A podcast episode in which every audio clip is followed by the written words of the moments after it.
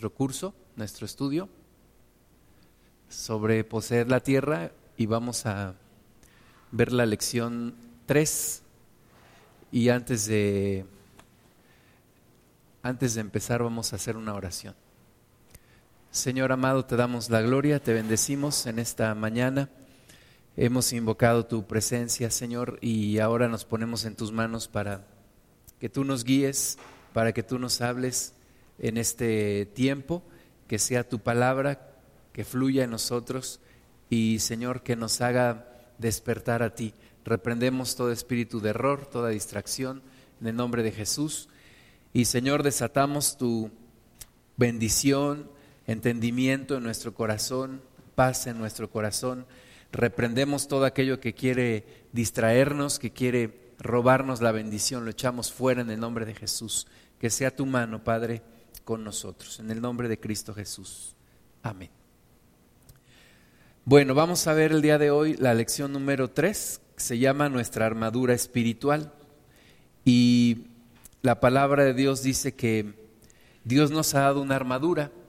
Dios nos ha dado una armadura para que podamos entrar en la batalla. La vez pasada vimos las armas espirituales y hoy vamos a concentrarnos en la armadura. Una armadura sirve para protegerse, sirve para que el enemigo no nos dañe, no nos hiera y podamos nosotros entrar en la batalla y podamos defendernos y podamos también atacar al maligno. Vamos a ver Efesios capítulo 6, versículos del 10 al 18. Efesios 6, del 10 al 18.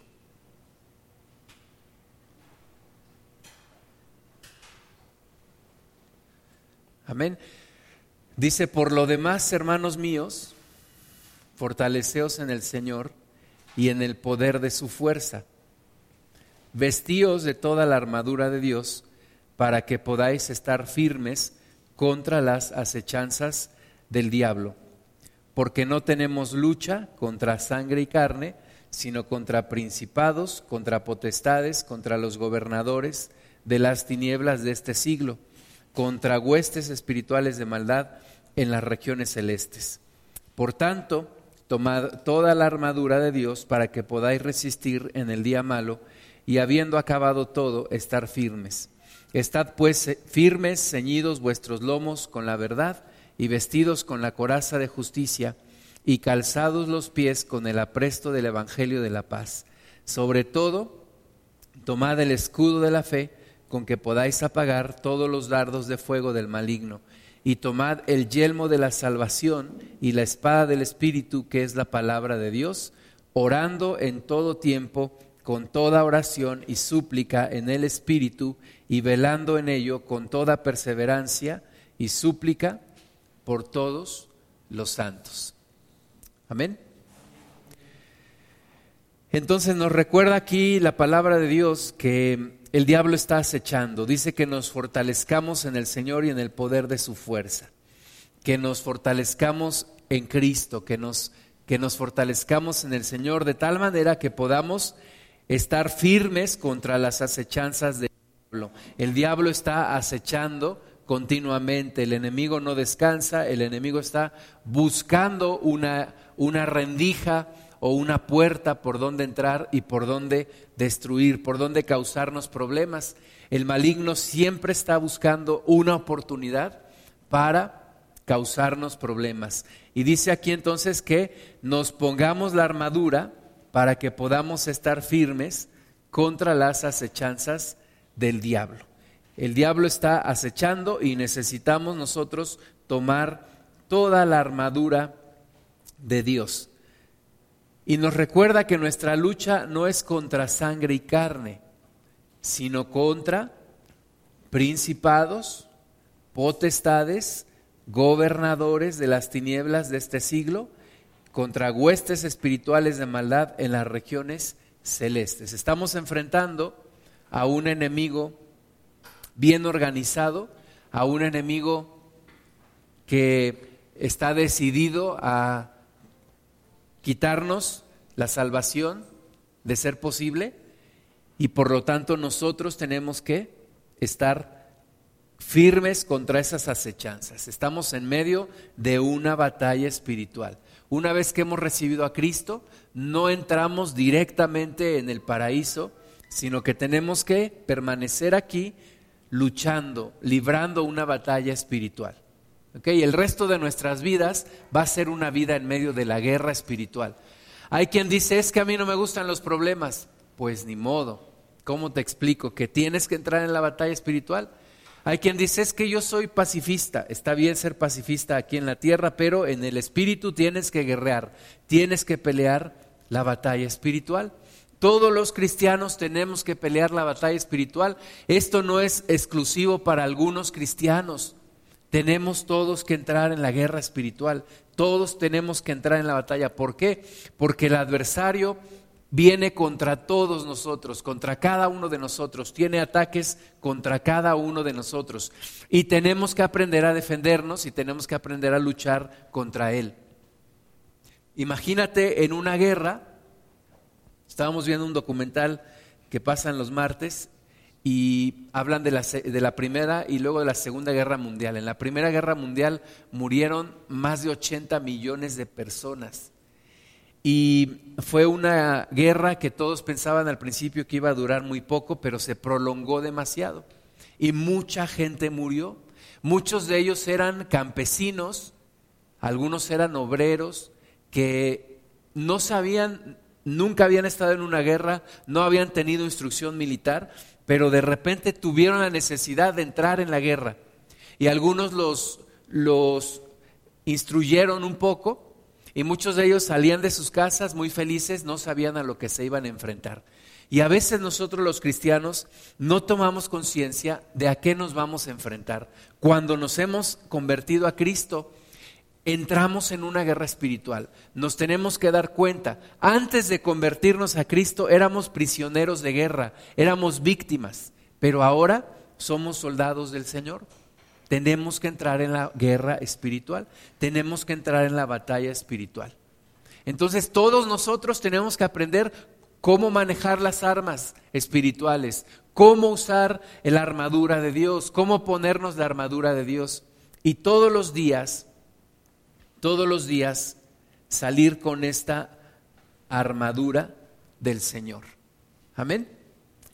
Esta armadura del Señor tiene diversas partes para protegernos y para luchar contra el adversario. Dice aquí, por tanto, tomad toda la armadura, no solo una parte de la armadura, tienes que tomar toda la armadura del Señor. ¿Ok? Toda la armadura de Dios para poder resistir en el día malo. Y habiendo acabado todo, estad firmes. ¿Ok? Tenemos que tomar toda la armadura de Dios. Y vamos a ver cada una de las partes de esta armadura de Dios aquí en Efesios capítulo, capítulo 6. Vamos a ir viendo que, que, cada, que cada parte de esta armadura nos protege, nos libra de, de cierto tipo de ataque del enemigo vamos a encontrar que cada parte de esta armadura tiene un propósito especial. Por eso necesitamos necesitamos toda la armadura del Señor. ¿Ok? Vamos a empezar con, con la primera, que es la verdad de Dios. Es el cinturón. Dice, estad pues firmes, ceñidos vuestros lomos con la verdad. La verdad es la palabra de Dios. Sabemos que el Señor Jesucristo dijo que Él es el camino, la verdad y la vida. También le dijo al Padre, Padre, guárdalos en tu verdad. Le dijo, tu palabra es verdad. Entonces, cuando dice aquí que, que, tengamos ceñidos nuestros lomos con la verdad, es la verdad de Dios, es la palabra del Señor. ¿Por qué necesitamos un cinturón de la verdad? Pues porque el enemigo nos ataca con mentiras. El diablo es mentiroso. Me llama la atención, alguna vez un hermano me platicó que estuvo en una liberación y que entonces el demonio se manifestó y le empezaron a preguntar cosas y les empezó a hablar de la historia de, hace muchos años y cómo poder escuchar a un enemigo que es mentiroso. Tenemos que recordar, el diablo es mentiroso, dice el Señor Jesucristo que es padre de mentira. Entonces el diablo nos va a querer atacar con mentiras y para lo cual necesitamos nosotros el cinturón de la verdad. Vamos a ver Juan capítulo 8, versículo 44. Juan 8, 44. Amén.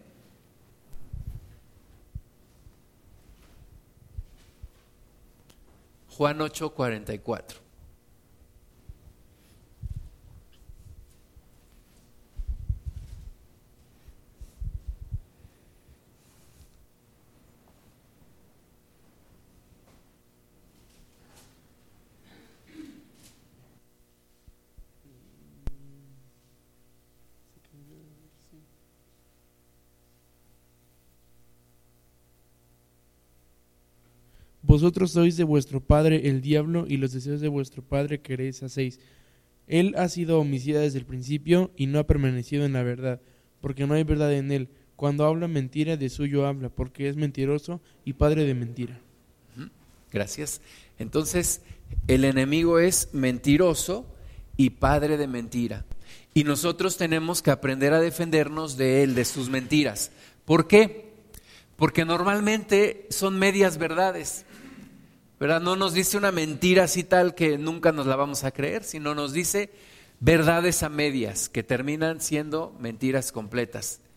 Nos miente acerca de nosotros, acerca de ti, acerca de quién eres tú, ¿verdad? Te, te trata de vender una imagen de ti, de una persona pecadora, de una persona fracasada, de una persona que todo le sale mal, de una persona rechazada, todo eso te lo, te lo ha puesto en la mente y en el corazón.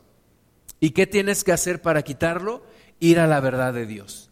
¿Qué dice la verdad de Dios? Que tú eres redimido, que Dios te puso nombre, que tú eres hijo de Dios, que tú eres aceptada en el amado.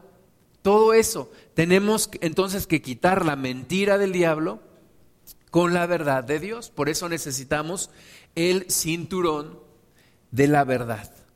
Cuando el enemigo te dice, te vas a morir, te, te vas a enfermar, bueno, sí, algún día me voy a morir, pero Dios es el que tiene contados mis días.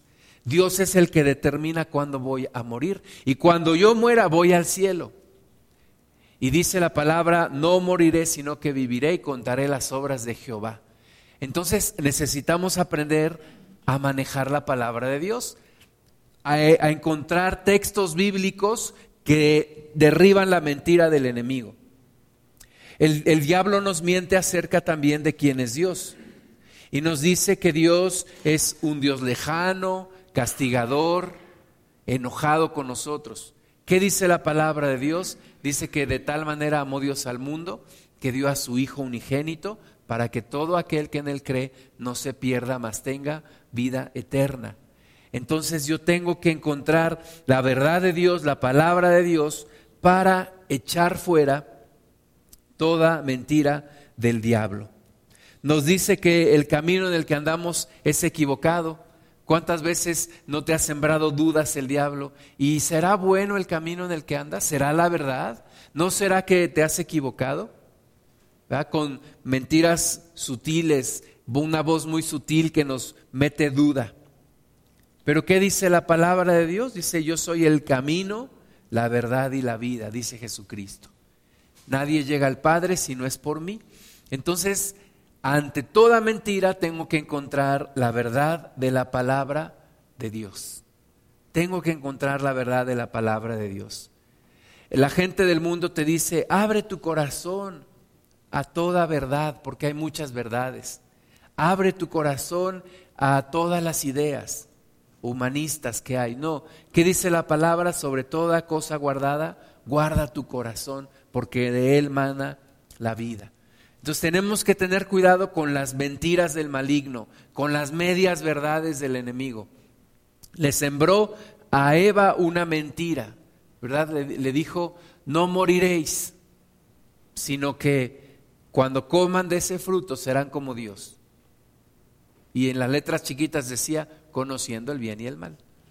¿Verdad? Pero las letras grandes que dicen la oferta, vas a ser como Dios.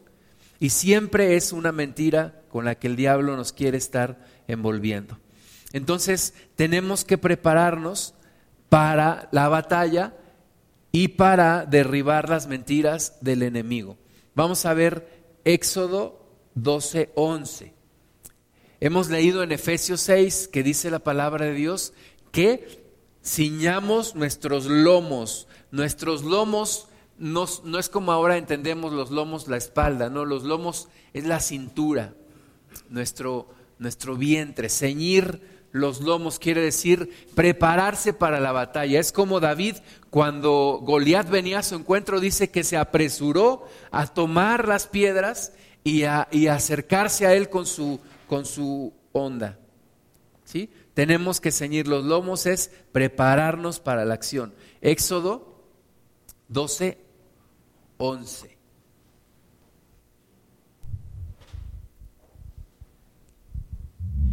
y lo comeréis así, ceñidos vuestros lomos, vuestro calzado en vuestros pies y vuestro bordón en vuestra mano, y lo comeréis apresuradamente, es la Pascua de Jehová. Amén, gracias. Entonces ahí, ¿qué quiere decir ceñir los lomos? Prepararse para la acción. Aquí en el Éxodo les dijo el Señor que se ciñeran los lomos para salir de Egipto tenían que estar preparados, dispuestos. Entonces yo tengo que traer siempre la verdad ceñida a mí, tengo que tener siempre la verdad dispuesta en mí, lista para salir, para salir en contra del enemigo, para, como dice también la palabra, presentar defensa ante quien pida explicación acerca de mi esperanza. Entonces, ceñir los lomos quiere decir prepararse para la acción. Y es lo primero que tenemos que hacer, prepararnos para la acción en la batalla espiritual, en la verdad de la palabra de nuestro Dios. Ceñir los lomos también quiere decir estar vestidos y listos. Lucas 12, 35. Tenemos que estar vestidos y tenemos que estar listos. Amén. Estar vestidos y estar siempre listos. estén ceñidos vuestros lomos y vuestras lámparas encendidas. Amén, gracias. Entonces ahí nos dice el Señor Jesús que estemos preparados. Ceñidos los lomos quiere decir estar listos, estar preparados. Ahora, primera de Pedro 1.13 también nos dice que estemos ceñidos en nuestra mente. Nuestra mente también tiene que estar dispuesta, nuestra mente tiene que estar lista. Primera de Pedro 1.13.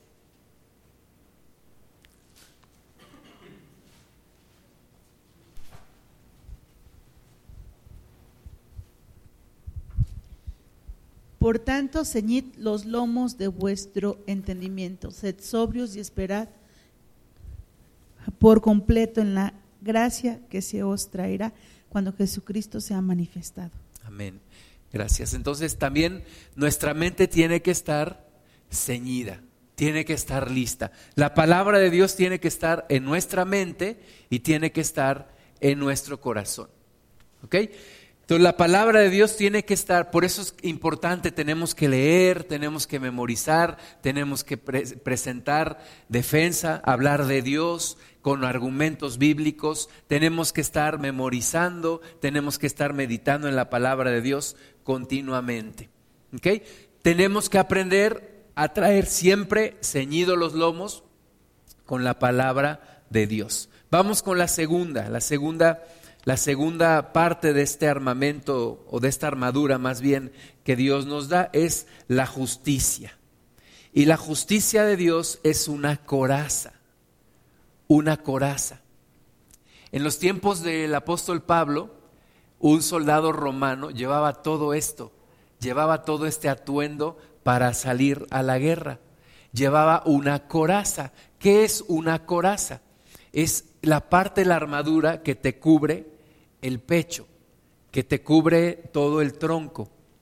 Esa, esa coraza. Esa coraza que impide que, por ejemplo, una lanza o una espada te hiera. Y dice aquí que es la justicia de Dios, es nuestra coraza. Vamos a ver algunas formas en las que nos ataca el enemigo. Primero, el enemigo nos ataca por medio de acusaciones, nos acusa. ¿No te ha pasado que estás de repente alabando a Dios y, te viene una voz a tu mente que te dice, hipócrita, si tú bien que andas haciendo tal cosa? ¿Verdad? Es el diablo que te está acusando, te está diciendo.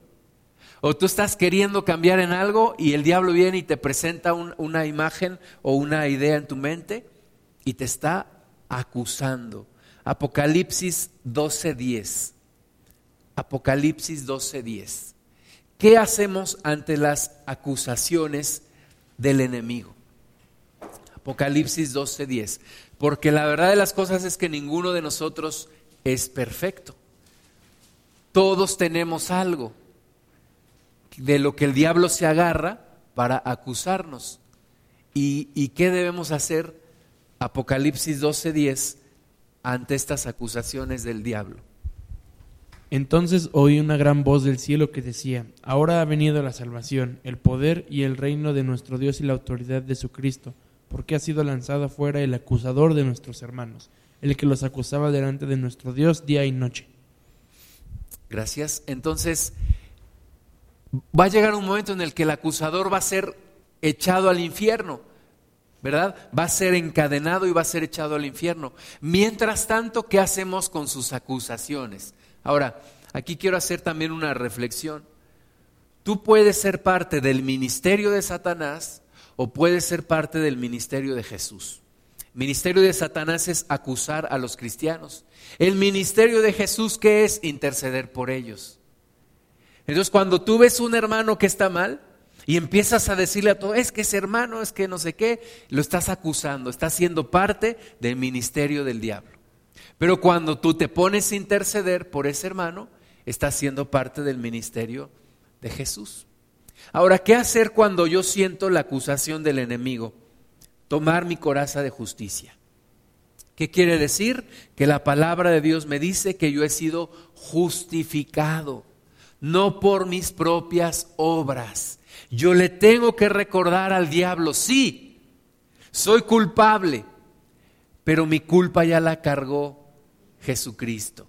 Y por Jesucristo yo he sido hecho justo. No es por obras, dice la palabra de Dios, para que nadie se gloríe. Yo he sido justificado, yo he sido redimido, yo he sido perdonado por el perdón de mi Señor Jesucristo. Entonces cuando el diablo te recuerde tu pasado, tú recuérdale su futuro. Él va a estar en el infierno y yo he sido perdonado por mi Señor Jesucristo. Segunda forma en la que nos ataca, por la condenación. Nos condena, nos, nos hace sentir todo el peso, nos sentimos culpables, no sabemos qué hacer con esa culpabilidad. Somos condenados falsamente. ¿Por qué? Porque Cristo ya pagó por nuestra culpa. ¿Sí? Romanos 8, 1. Romanos 8, 1.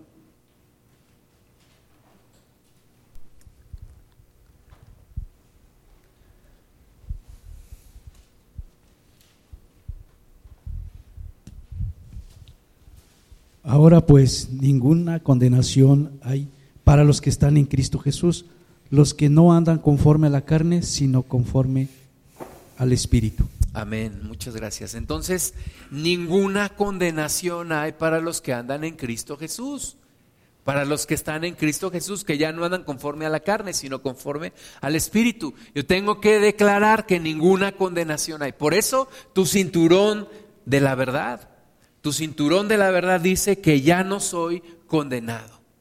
Ya no estoy condenado. ¿Por qué? Porque ando en Cristo Jesús. Soy libre de culpa, no porque me lo merezca, sino porque Él pagó por mí. Él pagó la deuda que yo tenía.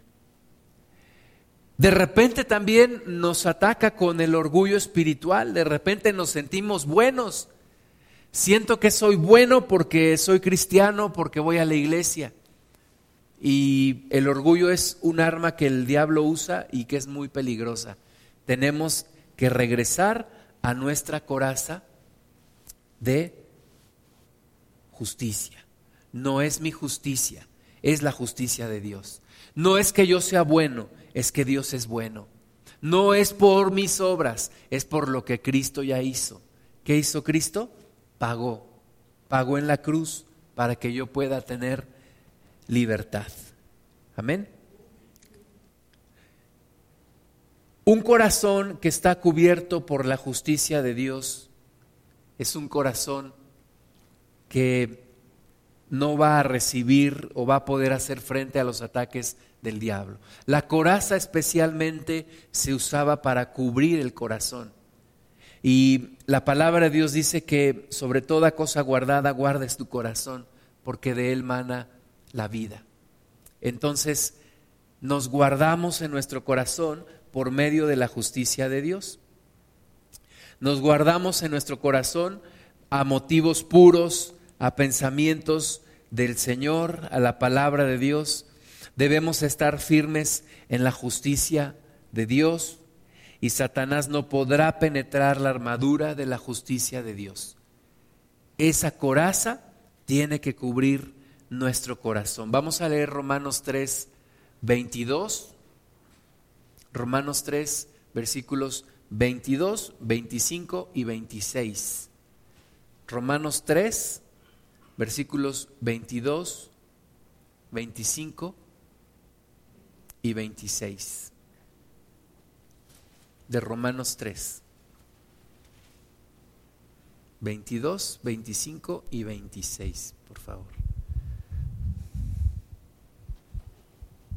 A la justicia de Dios por medio de la fe en Jesucristo, para todos los que creen en Él, porque no hay diferencia por cuanto todos pecaron y están destituidos de la gloria de Dios, siendo justificados gratuitamente por su gracia, mediante la redención que es en Cristo Jesús, a quien Dios puso como propiciación por medio de la fe en su sangre, para manifestar su justicia a causa de haber pasado por alto en su paciencia los pecados pasados, con la, con la mira de manifestar en este tiempo su justicia, a fin de que Él sea justo y el que justifica al que es de la fe de Jesús. Amén. Muchas gracias. Entonces, ahí dice que no es por mi justicia, es por la justicia que viene de la fe en Jesucristo y el que justifica al que es de la fe de Jesús. Entonces, no es mi justicia, es la justicia de Dios. Por eso tengo que ponerme la coraza de la justicia de Dios. Vamos con el tercero, tercera parte de nuestra armadura. Nuestro calzado. Nuestro calzado. Y nuestro, eh, nuestro calzado es el Evangelio de la paz. El Evangelio de la paz de Dios. Tenemos que traer como calzado el Evangelio. Cuando andábamos en el mundo, ¿cuáles eran nuestras motivaciones? Porque los pies tienen que ver con movimiento, ¿a dónde me llevan mis pies? Es decir, ¿cuáles eran mis motivaciones? ¿Qué era lo que me movía? ¿Qué era lo que yo perseguía? La Biblia dice que hay pies apresurados a derramar sangre. ¿verdad? Y nosotros andábamos apresurados a hacer el pecado, nuestros pies nos llevaban a hacer el pecado. Pero ahora, en Cristo, nos tenemos que poner el calzado del Evangelio de la paz. Por eso cuando, cuando Moisés estuvo allí cerca de la zarza que estaba ardiendo, escuchó la voz del Señor que le, le decía, quita el calzado de tus pies porque el lugar donde estás pisando santo es. Y hay algunos hermanitos de la alabanza que cuando tocan se quitan los zapatos, ¿verdad? De eso no habla la Biblia, porque huele luego a queso todo el lugar. Pero de lo que habla la palabra de Dios es quitarnos nuestras propias motivaciones, quitarnos esos, ese calzado que antes nos llevaba al pecado, quitarnos ese andar que teníamos nosotros sin Cristo. Tenemos que quitarnos eso y ponernos el calzado del Evangelio de la paz, el que me mueve a seguir al Señor, el que me mueve a predicar la palabra de Dios. Por eso el diablo se enoja tanto cuando predicas la palabra, se enoja tanto cuando hablas del Evangelio. Por eso persiguió a la iglesia y por eso persigue a la iglesia. Y ahora la trata de distraer porque dice la Biblia también que hermosos son los pies de los que anuncian la paz. Entonces tenemos que llevar este calzado del Evangelio de la paz. Vamos a ver cómo nos ataca el enemigo en este, en, este sentido. Primero, una persecución natural. Vamos a ver Juan 16, 33. Juan 16, 33.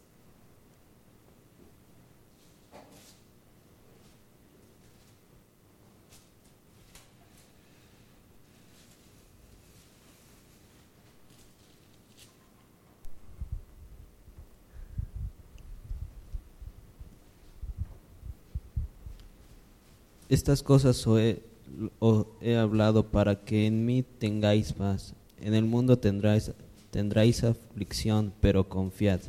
Yo he venido al mundo. Yo he vencido al mundo. Gracias. Entonces va a haber persecución. El Señor Jesús lo dice.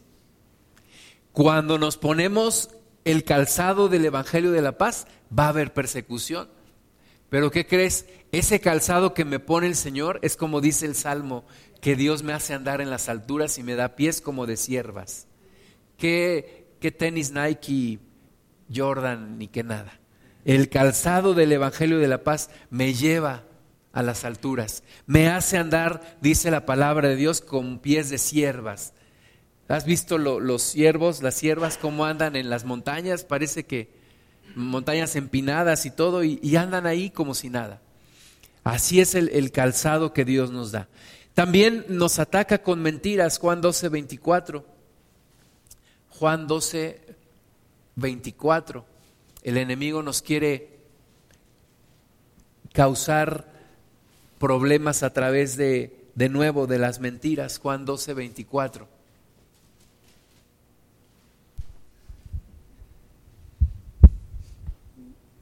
De cierto, de cierto os digo que si el grano de trigo no cae en la tierra y muere, queda solo, pero si muere, lleva mucho fruto.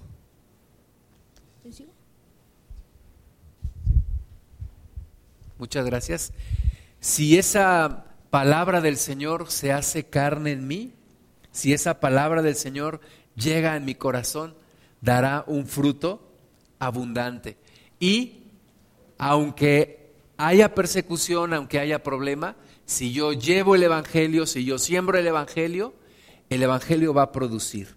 Nos quiere también detener con distracción, con intimidación, ¿verdad? Si sales a compartir, te va a morder un perro. Si sales a compartir, te van a rechazar. Nos trata de intimidar, con pasividad, que estemos apáticos para predicar el Evangelio, nos trata de atacar con apatía, con afanes, es que estoy tan ocupado que no puedo llevar la palabra. Pero el Señor nos, nos llama a llevar ese calzado del Evangelio de la paz, ponernos ese calzado. No cuelgues los tenis, hermana, hermano, no cuelgues los tenis no dejes ese calzado del Evangelio de la paz.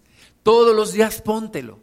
Todos los días sal en el nombre de Jesús, todos los días sal a predicar la palabra, todos los días ten en cuenta que hay un propósito más alto del que tú crees que tienes en esta vida.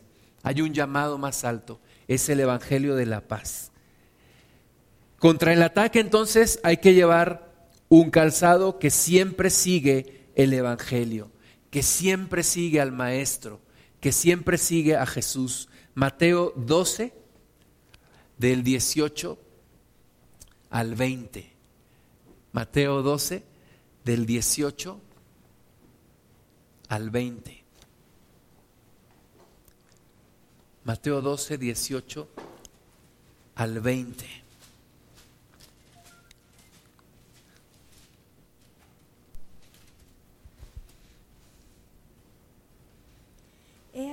He aquí mi siervo a quien he escogido, mi amado en quien se agrada mi alma. Pondré mi espíritu sobre él y a los gentiles anunciará juicio. No contender, contenderá ni voceará, ni nadie oirá en las calles su voz. La caña cascada no quebrará y el pábilo que humea no apagará hasta que saque a victoria el juicio. Amén. Esos son los pasos que debemos de seguir. Los pasos del Señor Jesús, que no andaba haciendo aspavientos, que no organizó una revolución política, pero que llevaba el calzado del Evangelio toda su vida, ¿verdad? Especialmente los tres últimos años de su vida, predicando el Evangelio, hablando del reino de Dios. Y es el mismo, el mismo calzado que debemos llevar. Antes de pensar en lo que tengo que hacer, en mi trabajo esta semana, tengo pendientes, me tengo que poner el calzado del Evangelio. Tengo que seguir los pasos de mi maestro. Tengo que caminar por los mismos lugares que él caminó.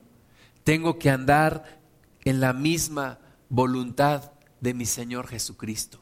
Tengo que andar como Él anduvo. Nuestros pies con el calzado del Evangelio nos muestran que estamos dispuestos a caminar el mensaje, que estamos dispuestos a ser ejemplo del mensaje, no solo hablarlo, sino también vivirlo y que las demás personas también nos puedan seguir porque como dijo Pablo, imítenme a mí, porque yo imito a Cristo. El Evangelio es poder de Dios para salvación, según Romanos 1, 16. Dice, no me avergüenzo del Evangelio, porque es poder de Dios para salvación. A los judíos y también a, los griegos, a todos, es poder para salvación. Entonces, no te avergüences del, del Evangelio me llama la atención como varios cristianos que yo he conocido se avergüenzan del Evangelio. Eh, en ocasiones yo les hablo a la gente de la palabra y nadie dice nada y ya tiempo después alguien me dice, es que yo también soy cristiano. Oye, pero es que ¿por qué eres de la secreta o qué? ¿Por qué, ¿Por qué no lo publicas? ¿Por qué no lo dices? ¿Por qué no lo hablas? Pues es que me da pena. ¿Y por qué te da pena? Pena te debería de dar lo que fuiste, ¿verdad? Pero ahora lo que eres, en Cristo soy redimido, soy salvo. Y dice Pablo, no me avergüenzo del Evangelio. El Evangelio es el poder para salvación. Y Jesucristo dijo, aquel que se avergüence de mí delante de los hombres, yo me avergonzaré de él delante de mi Padre. Entonces hay que caminar con esos zapatos, hay que caminar con ese calzado, el calzado del Evangelio de la paz. Amén.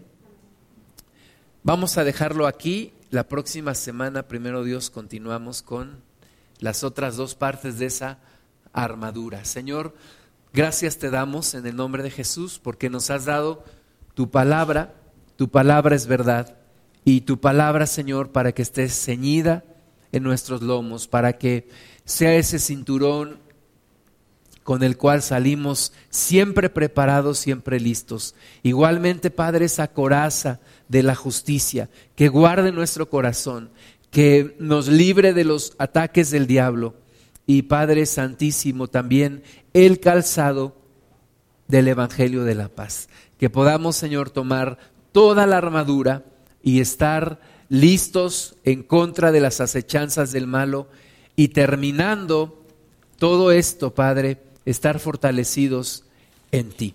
Te damos toda la gloria en el nombre de Jesús. Amén.